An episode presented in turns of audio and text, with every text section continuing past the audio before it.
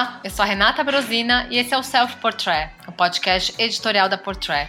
Hoje, o Silvan e eu vamos falar sobre um assunto que tem dado um pouco a falar, né, Sil? Tudo bem, Rê? Tudo! Hoje a gente vai falar da quase confirmada saída do Paul Andrew da Salvatore Ferragamo.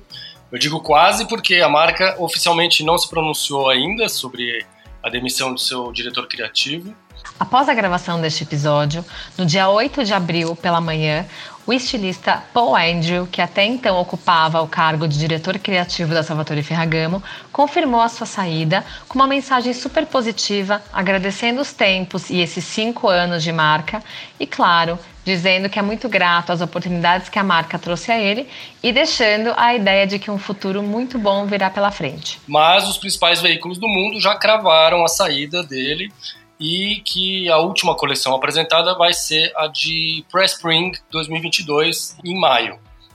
Né? Então a gente vai falar da saída do Paul Andrew e a partir dele analisar um pouquinho essa relação de empresas muito familiares com outras que pertencem a grandes grupos, né? Porque isso acho que interfere um pouco na maneira com que são conduzidos os negócios. A gente vai estar tá aí supondo um pouquinho o porquê que o Paul Andrew saiu depois de ter ficado relativamente pouco tempo na marca, né? É, e assim, o Paul Andrew tem um olhar muito jovem, que ele fez transformações muito é, impactantes na marca. Eu, na verdade, só vou acreditar que ele vai sair quando a Ferragamo, de fato, cravar que ele vai sair, e ele idem.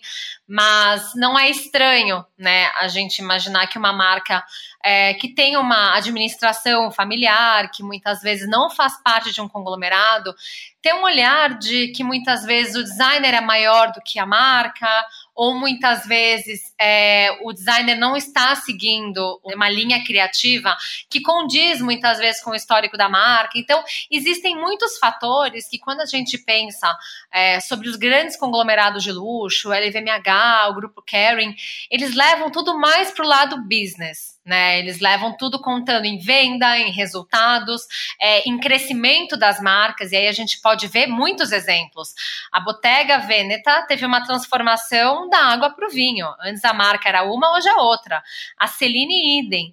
E quando a gente pensa que a Ferragamo, que teve a última coleção de inverno 2021, é com uma coleção super futurista, que não remete tanto à estética da época do Fulvio Rigoni, que era o anterior. A gente vê que tem uma grande quebra, que é interessante de uma certa forma, mas pode soar um pouco estranho para a família, né, que administra, né, Sil? É, tem um embate aí, a gente sempre tende a achar que a demissão de um diretor criativo é porque os números não estão satisfatórios, né? É, a gente já viu isso N vezes acontecer, diretores criativos que entram e outros que saem, e quando a gente vai ver, está estritamente ligado a números, a cifras. Então, apesar de todas as transformações que o Paul Andrew estava promovendo na marca, e segundo o próprio deu a entender numa entrevista para a GQ Britânica em 2020, com o apoio da família, né? Apesar de todas essas mudanças, os números da Ferragamo caíram bastante o ano passado. Como todo mundo teve quedas, né, por causa da pandemia, mas os da Ferragamo caíram em preocupantes 30 a 40% em 2020. Então, leva a gente a supor que tem uma ligação aí com números, né?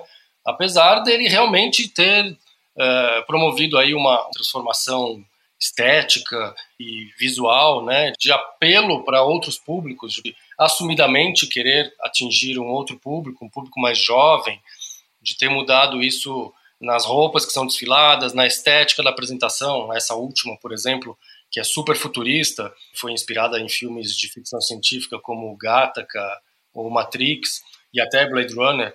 A gente viu ali uma outra estética que não é mais aquela da Ferragamo tradicional, da clientela que compra as peças clássicas, né? O homem que compra o mocassim e a pasta para trabalhar, a mulher que compra o sapato clássico e a bolsa clássica.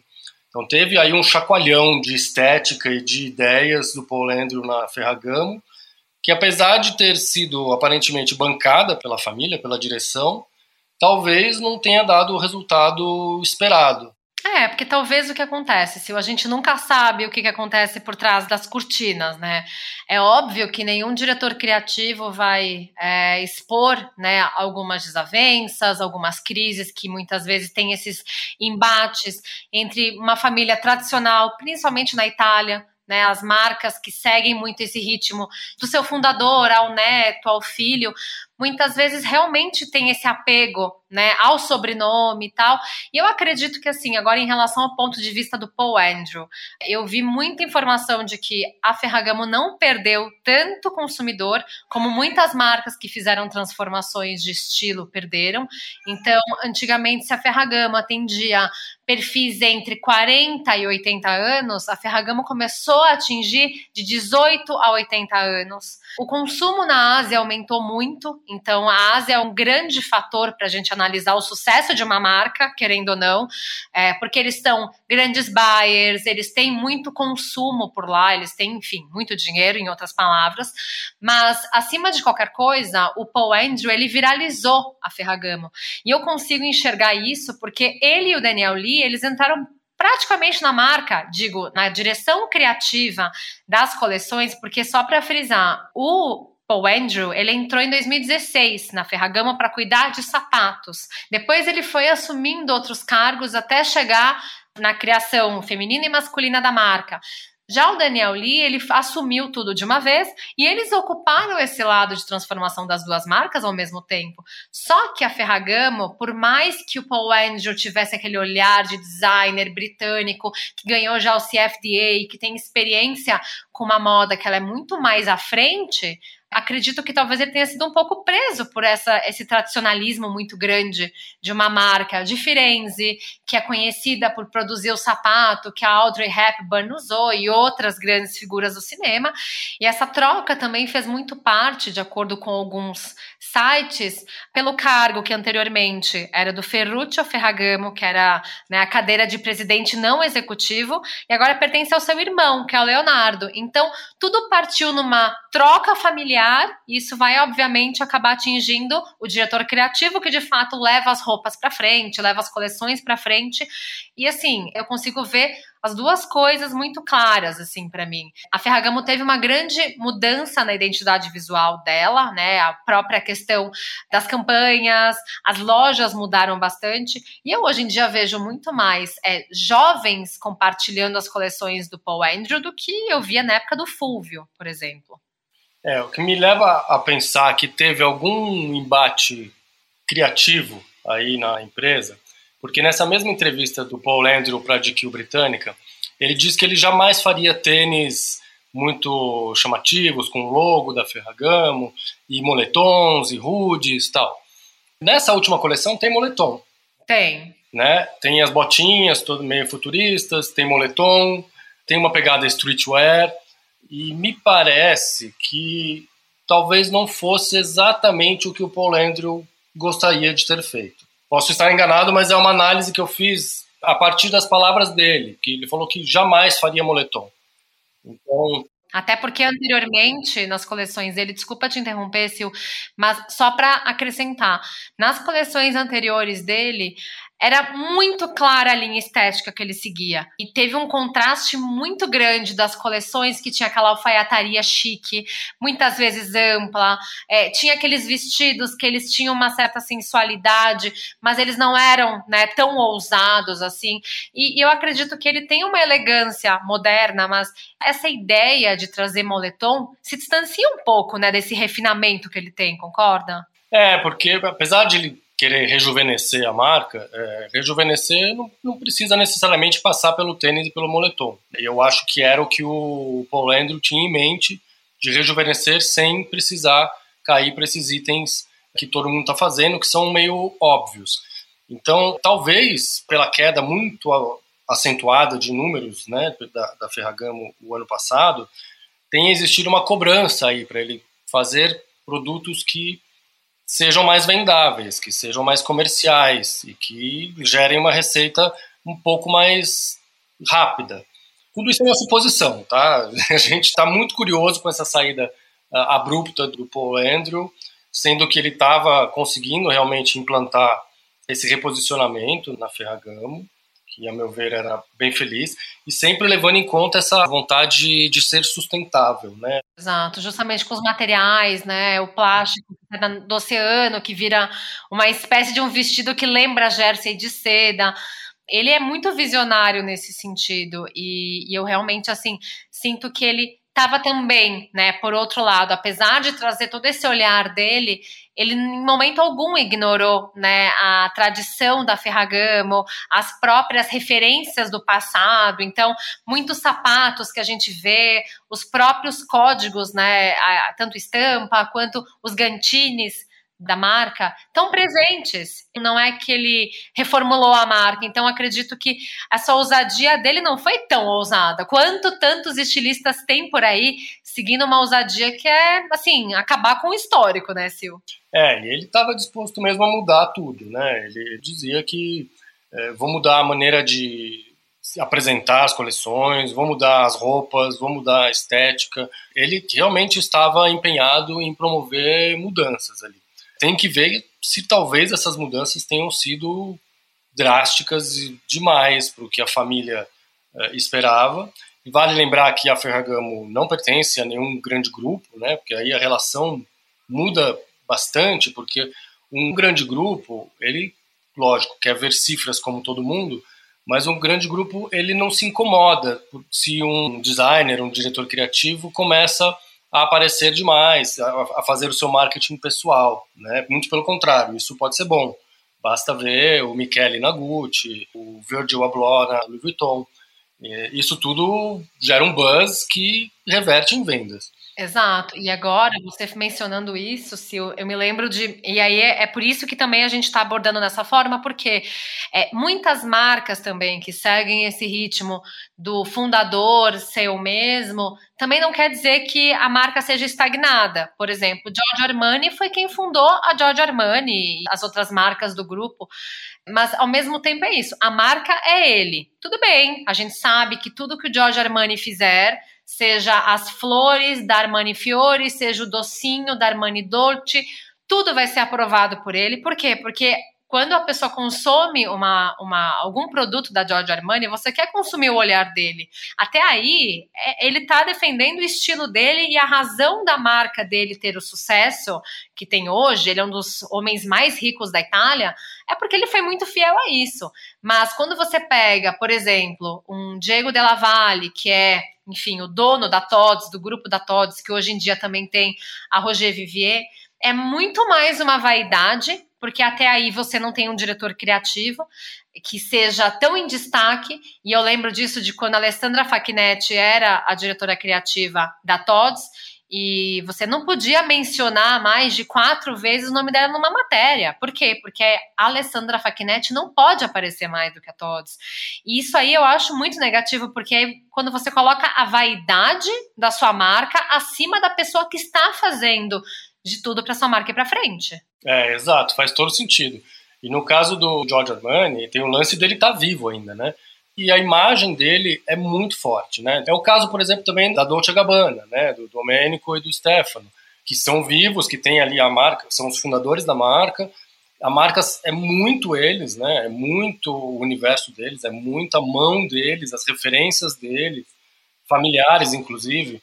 Fica aí a pergunta: será que a Dolce Gabbana, por exemplo, sobrevive com um outro designer no lugar dos dois? Pois é, será que a Dolce Gabbana continuaria sendo Dolce Gabbana? É, e a Giorgio Armani, o que, que aconteceria com a Giorgio? O que é, e o que eu acredito que é muito diferente da Prada, por exemplo. Porque a Prada foi fundada pelos antepassados da Miúcha Prada, não é que a Miúcha foi a fundadora, e tem muitas pessoas que acreditam que foi ela que fundou a Prada, mas ela tem um olhar de administração, ela é herdeira da Prada, sim, só que para o meu ponto de vista, ela é uma grande exceção, Sil. É, e ela está promovendo aí a transição, né? Ela abriu a porta para o Ralph Simmons, planejando uma sucessão, talvez, né? Pois é, e você vê como o olhar dela não é um olhar de ego, porque ela assina a cocriação com ele. O quanto essas marcas, e agora eu vou falar que as marcas italianas muitas vezes têm essa, esse laço da família, esse heritage que é muito né, forte nesse sangue, o sobrenome e tal.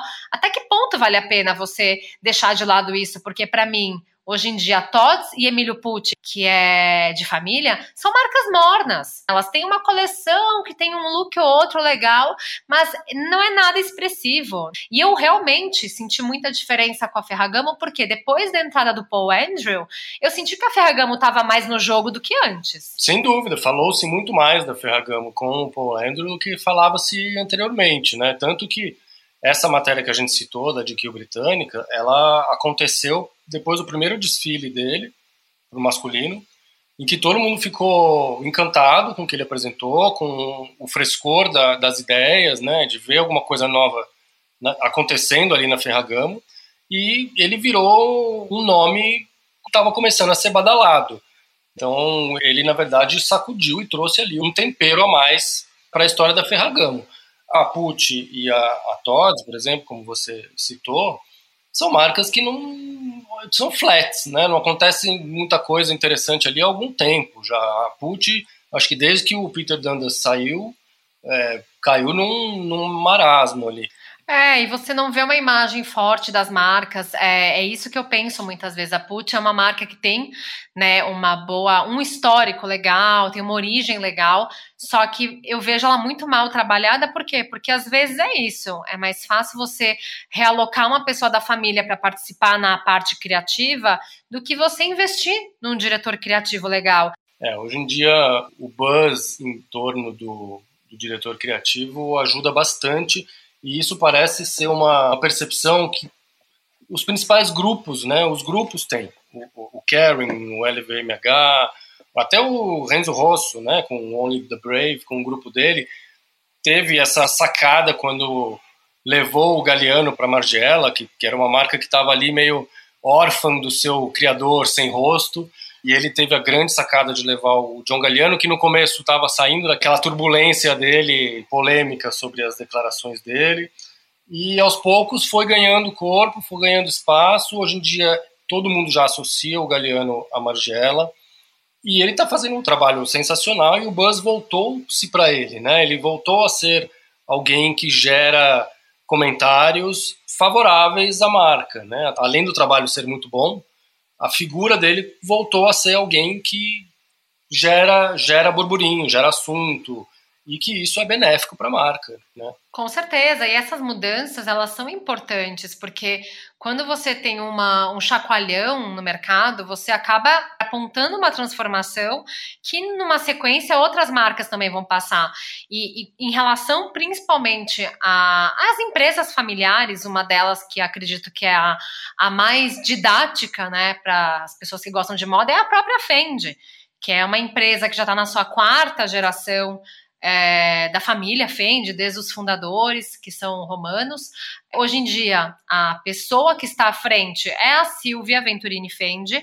Tem as filhas dela que fazem parte, participações, mas é aquela coisa: a, a marca pertence à LVMH. Então, assim, existe um profissionalismo muito grande. E quando você vê a Fendi, você vê que o F da Fendi, o Double F, que é o logo criado pelo Karl Lagerfeld, a gente vê que a família Fendi é muito unida nisso. Da mesma forma, a Bulgari.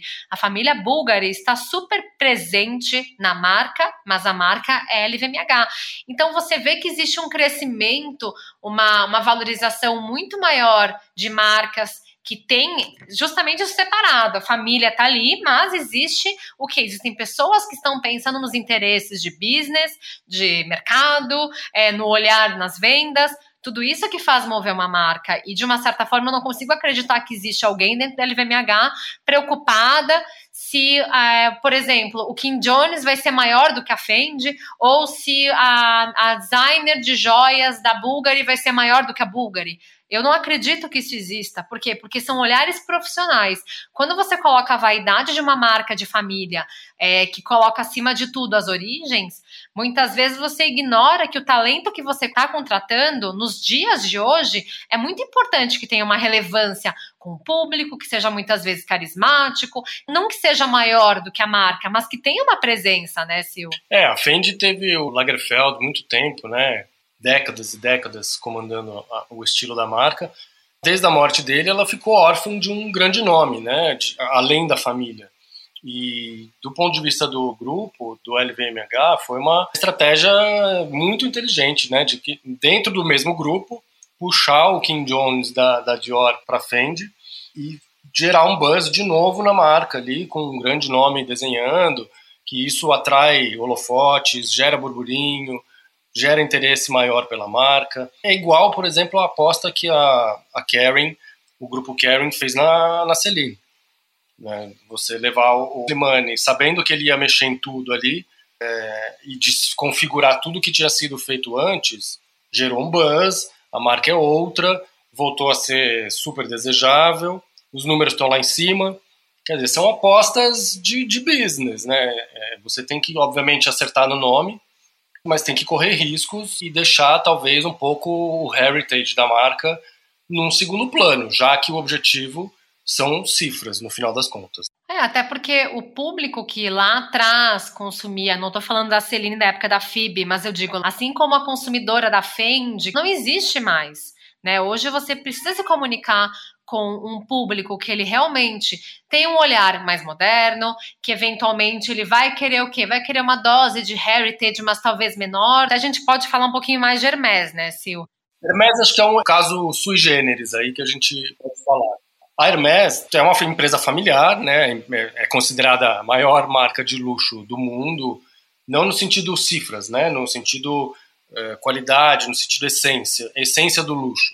E é uma empresa familiar, onde estão ali no comando são herdeiros, são primos, são família de segundo grau, enfim, é, é tudo dentro da família.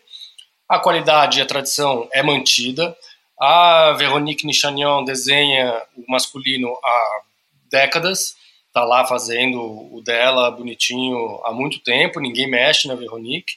A Nadege também no feminino já está há algum tempo, e ali parece que não tem crise para Hermès, né? Então a estética é muito bem definida, o heritage é muito importante ali, e, mas é uma filosofia da empresa, eles não querem o buzz, eles não querem o marketing pelo marketing. A Hermès ela navega em águas tranquilas pela essência do luxo que eles construíram, pela clientela, por entregar o que custa um produto Hermès sem muito susto, né? Então, é uma filosofia deles, eles não querem o buzz, eles não querem o, a super exposição, é um luxo mais silencioso ali, que faz parte da tradição da Hermès e que não conhece crise. Então, a Hermès, nesse caso, nesse debate todo aí, ela é um caso meio sugêneres, meio único, né? Então, talvez não caiba a gente usá-la como modelo, mas vale citar como algo familiar que funciona muito bem. É, eu posso te falar que é uma questão de cultura,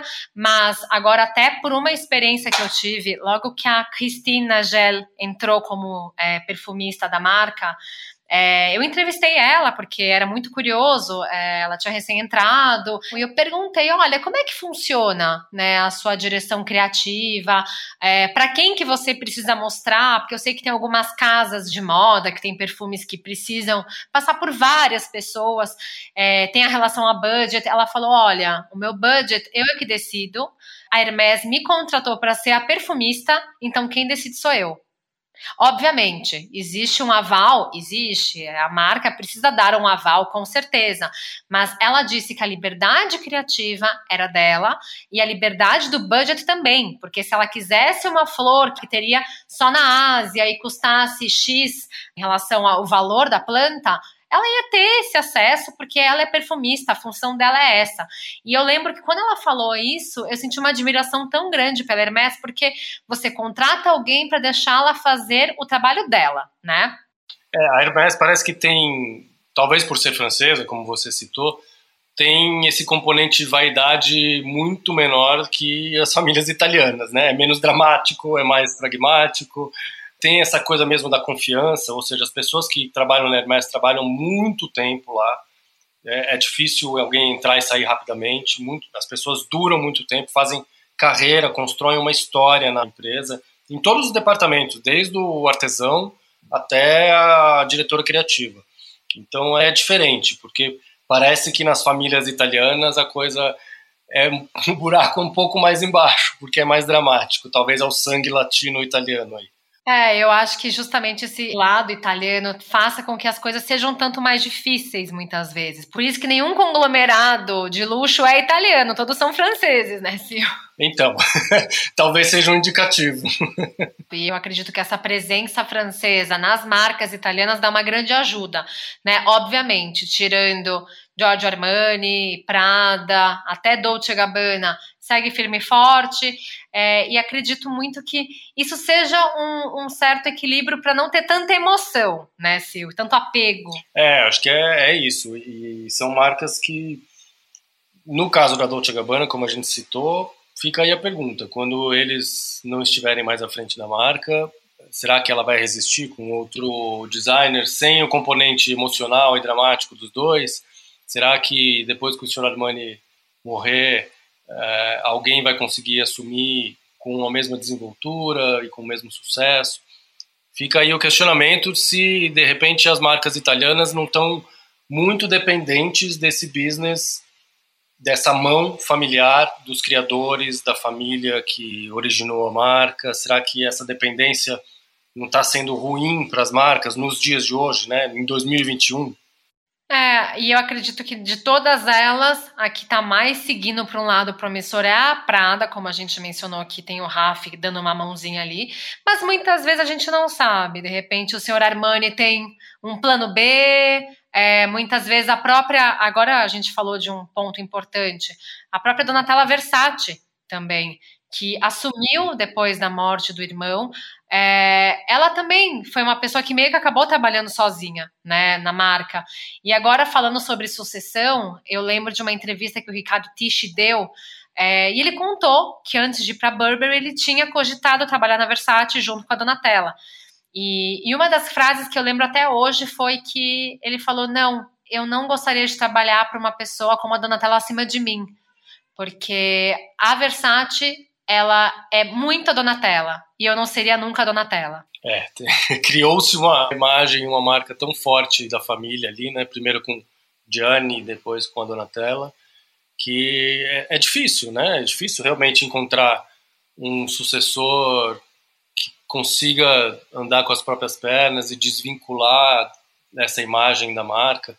É, é uma sinuca de bico aí para algumas marcas italianas. E para muitos designers corajosos, né, Sil? Porque é uma marca que pode parecer muito legal de você fazer parte, podem ter de fato briga de família, podem ter dias de mau humor. Então é isso. Empresas familiares costumam dar muita polêmica, mudanças inesperadas.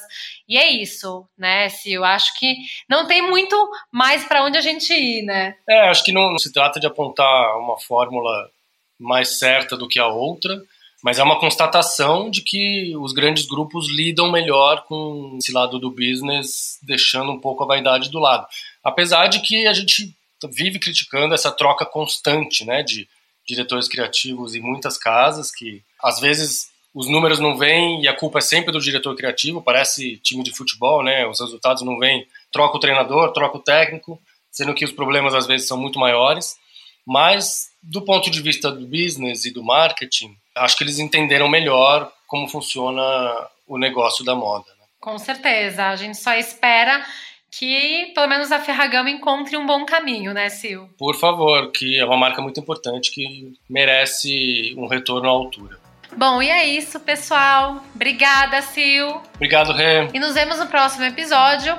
Para quem não segue a Portrait no Instagram, o arroba é Portrait Fashion Magazine. Continue nos acompanhando no Self Portrait.